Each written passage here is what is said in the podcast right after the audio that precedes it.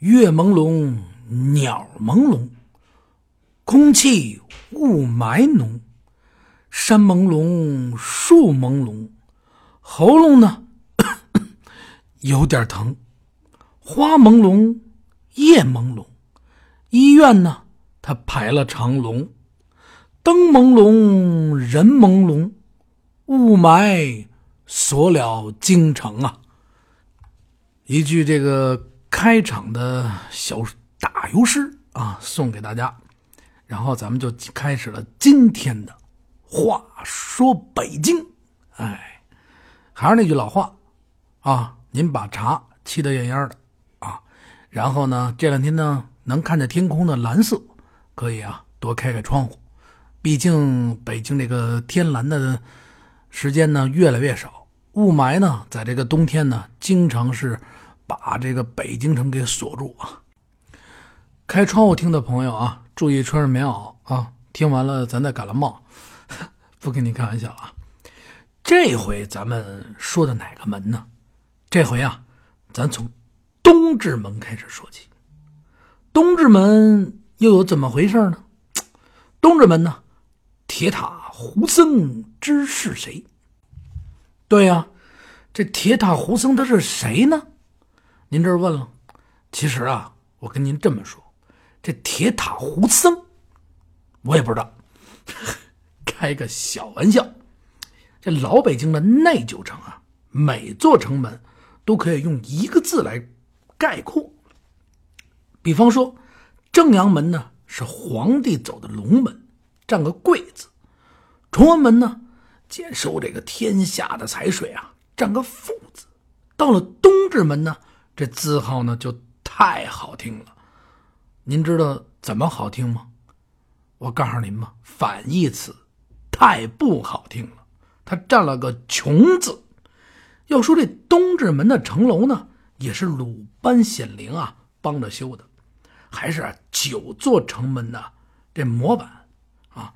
也不，咱就说了，你说这呵，这这既然是模板，也不至于东直门混的这么惨吧？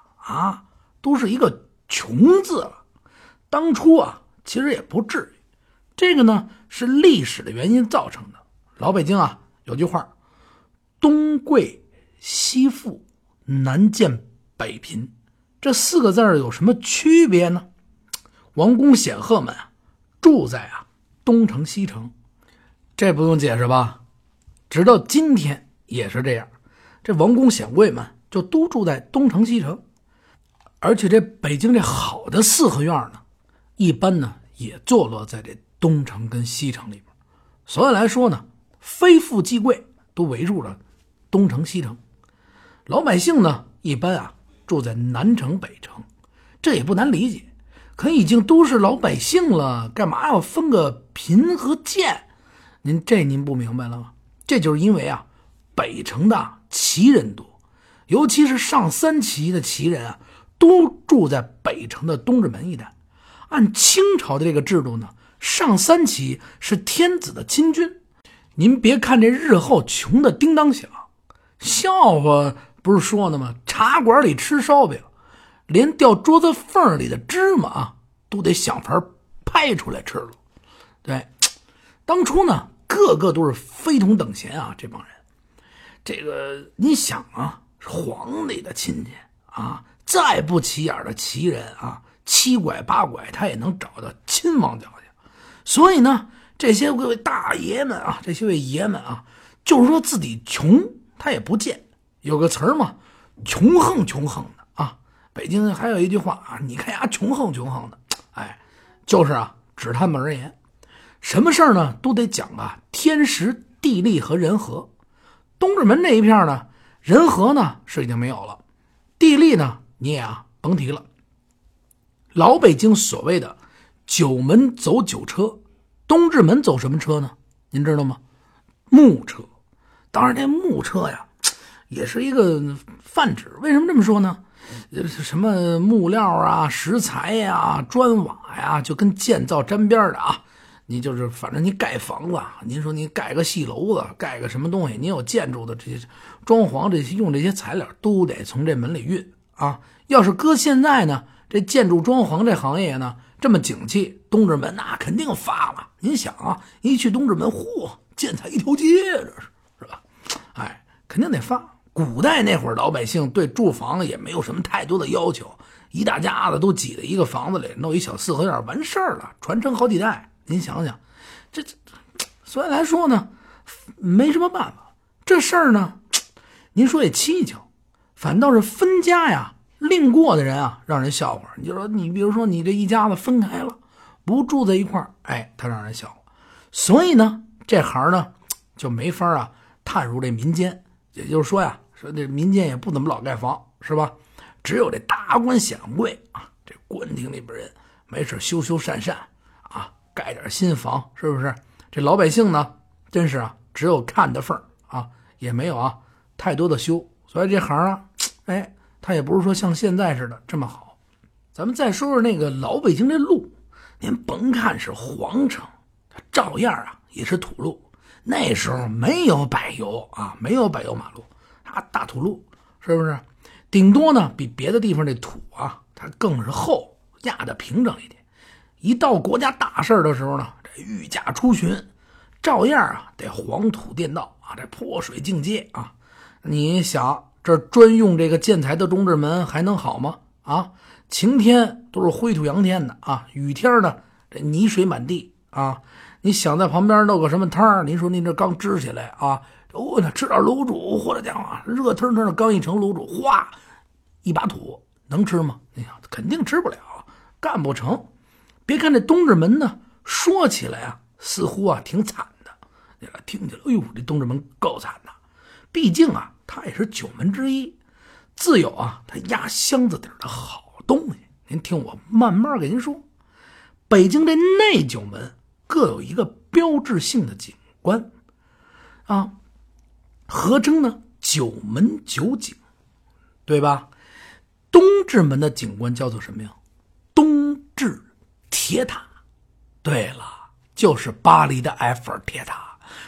开个小玩笑啊，跟你去过巴黎的朋友啊，赶紧举手了。铁塔是不是埃菲尔铁塔那样啊？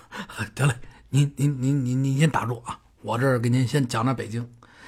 这个北京东直门的铁塔呀。和别的地方您所见过的铁塔呀都不一样，虽说这座铁塔现今啊已经不存在了，但是尚可啊，您从当时的这些老照片里边领略到它的风貌。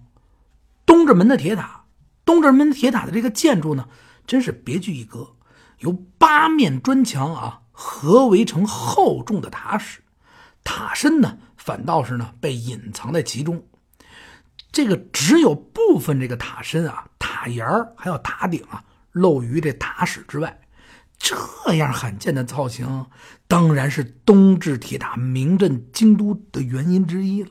您想想，谁那塔这么建啊？是不是？但最主要的原因啊，还不是这个，还是这座铁塔里面啊，还供着一座肉身佛。最近呢，荷兰博物馆，您知道吧？就是对一座由中国流传出去的那个金身佛进行扫描的时候，就发现这佛像是那个这个身体里边是一个完整的人身。哎呦，这消息立马当时就惊动全世界了啊！各种传闻啊，肉身佛就全围着这个肉身佛的身份，各路专家啊就赶过去了，一顿考证，是不是？这最新的消息，您想想，肉身佛是一九九六年被盗走的这事儿啊。我就给大家分篇了，不讲不讲这个。我为什么要讲一段这个呢？就是告诉大家，这肉身佛是的，有这个东西，有这个佛。这个清朝年间啊，在这个北京城里，据说这肉身佛呀，总共啊，它只有两具。另一具的来源明确是乾隆年间的高僧啊，桂芳和尚。桂芳和尚呢，德行高深啊，得道高僧。圆寂之后呢，这个法身不灭，供奉在西山八大处的香界寺后边这个宝珠洞啊。几十年前呢也被毁了，你也甭去看去了。但东直门铁塔内内的这一座啊肉身佛呢，真身到底是谁呢？我呀，真的不知道。这个这个这个不开玩笑啊，就是至今啊也是一个未解之谜。倒是有这么一个相传啊，是辽东那边的游方的僧人某某某。对喽，就是他，就是某某某。但是呢，东直门附近这老街坊呢，却会告诉你啊，另外有一段这样的传说。您听我细心的给您道来。相传啊，这东至铁塔内的这位高僧，不是别人，正是明朝第二位皇帝建文皇帝。这建文皇帝呢，被叔父啊朱棣起兵推翻以后啊，不知去向。他的下落呢，是整个明史中的大疑案啊，就是奇怪了，就找不着这人了。普通的老百姓呢，都特别好奇。您就更不用说这当事人朱棣了啊！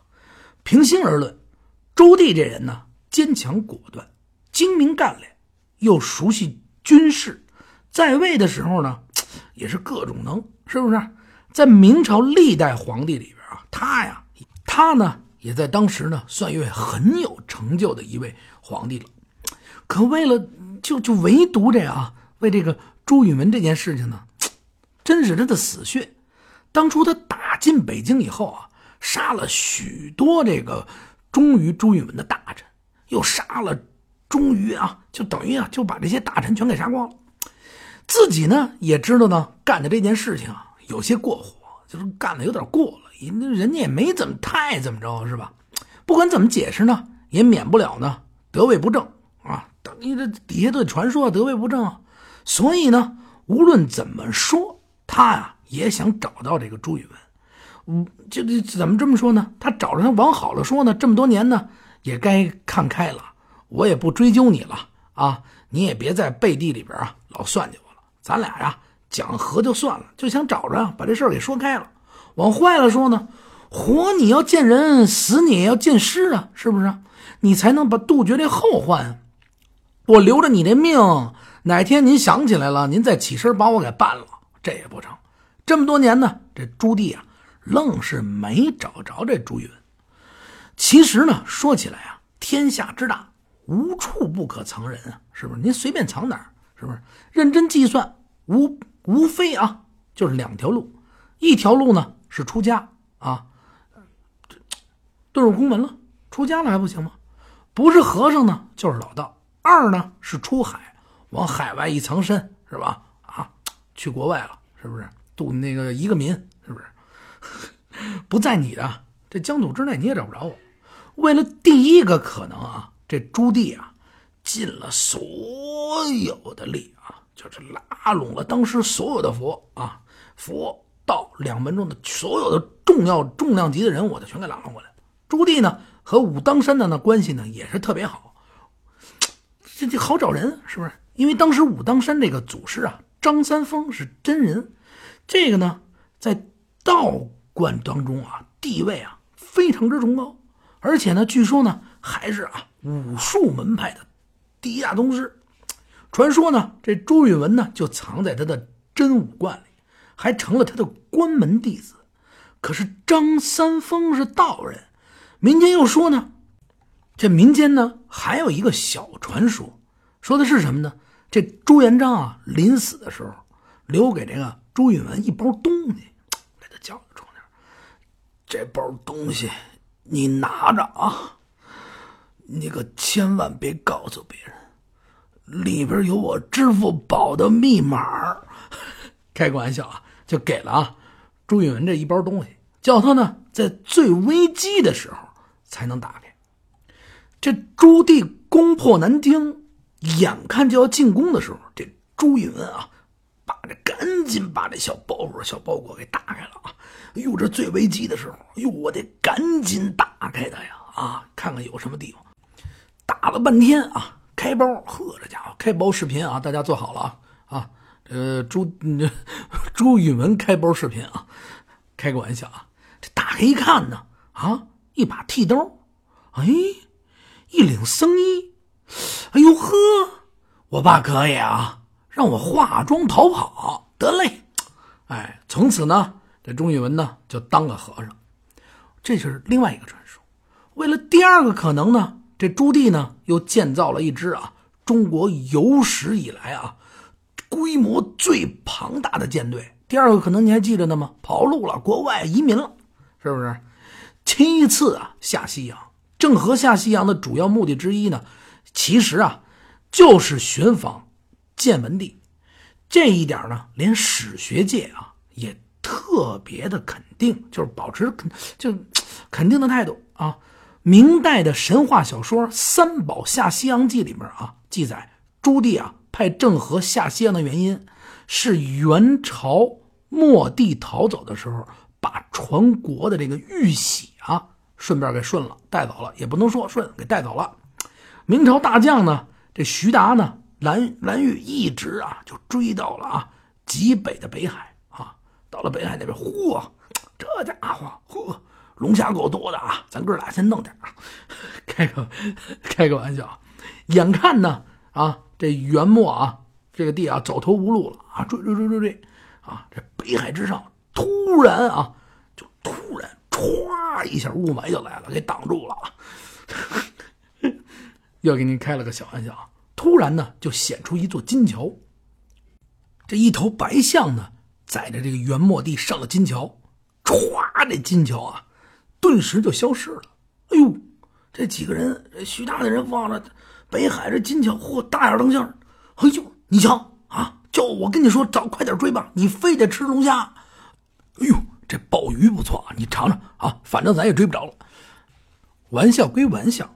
因为当时啊，写这《三宝下西洋》这作者呀，他呀也不能公然的啊，就写这皇室内部的这内内斗啊。你写的详细了，是不是？你找死啊啊！你还能写这么多？他只能绕着弯子写。要不你说你你他写哪儿啊？你开船就追到哪儿去？比如说他写西伯利亚，嚯皇帝这今天就开船，不可能啊，肯定是不可能。而其中啊，最关键的一节还是啊。指出了这朱棣正位之时啊，没有这传国玉玺，也即呢，就是等于是什么呢？得位不正，就这事实啊。所以这元朝的朱棣其实啊，是明朝建文皇帝的化身。这样呢，才有了危机之际，上天呢显神迹搭救，人心呢向背。在明朝呢，本朝之中呢，就如此的明显了。所以呢，尽管这历史的真相。有可能啊，是朱棣已经是找到了啊朱允文，但为了呢不不把这个真事情呢暴露于人前啊，仅限于史书记载，否则呢，一旦真正的这朱允文重见天日之际啊，就是就重来了啊，不管他内心是如何真实的想法，一定会有人利用他的身份啊做文章，到时候呢，这你想见没？树欲静。而风不止，是不是啊？所谓黄袍加身，你由不得朱允文，天下还会再起争争执啊？是不是？他这一出来，那哪行啊？对不对？于是这朱棣呢，朱允文呢，就默默的达成了共识：我呢不害你，你也啊也别现身了。转眼呢，数十年呢，歘歘就过去了。这朱棣呢，已经是啊，慢慢的老头了啊。朱允文呢，也老了。